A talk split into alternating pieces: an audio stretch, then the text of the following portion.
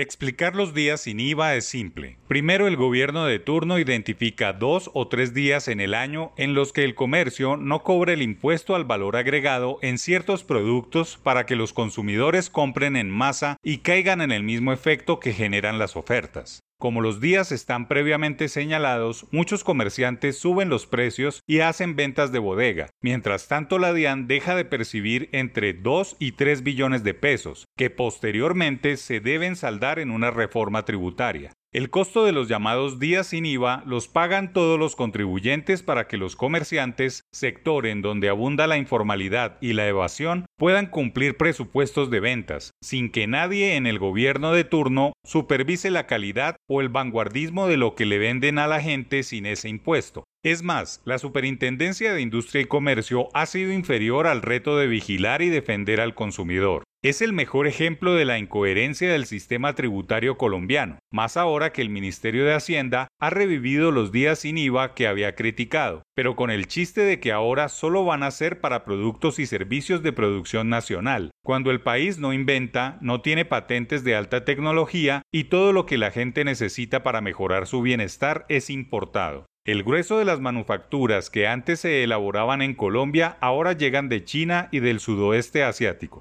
¿Cómo va a ser la DIAN y la inoperante SIC para determinar el porcentaje de participación en un producto nacional de material importado? Es descabellada la idea, más en medio del trámite de una reforma tributaria que busca recaudar 26 billones de pesos, pero que acaba de desmontar por lo menos 2 o 3 billones de pesos en gabelas para que los senadores y representantes saquen pecho ante sus electores. El texto de adición con el nuevo artículo de la tributaria dice que el objetivo de la medida es estimular el consumo de productos elaborados por la industria colombiana o cuyo contenido de valor agregado se haya hecho en más de 50% dentro del territorio nacional, por lo que no aplicaría únicamente a productos 100% colombianos. La primera jornada se llevará a cabo en febrero y la segunda en agosto, aunque las fechas concretas se acordarán en la ponencia de la tributaria que se presentará la próxima semana para el primer debate en el Congreso. Según el texto de adición, los productos nacionales que tendrán el beneficio del descuento del IVA en el próximo año se agrupan en siete grandes categorías.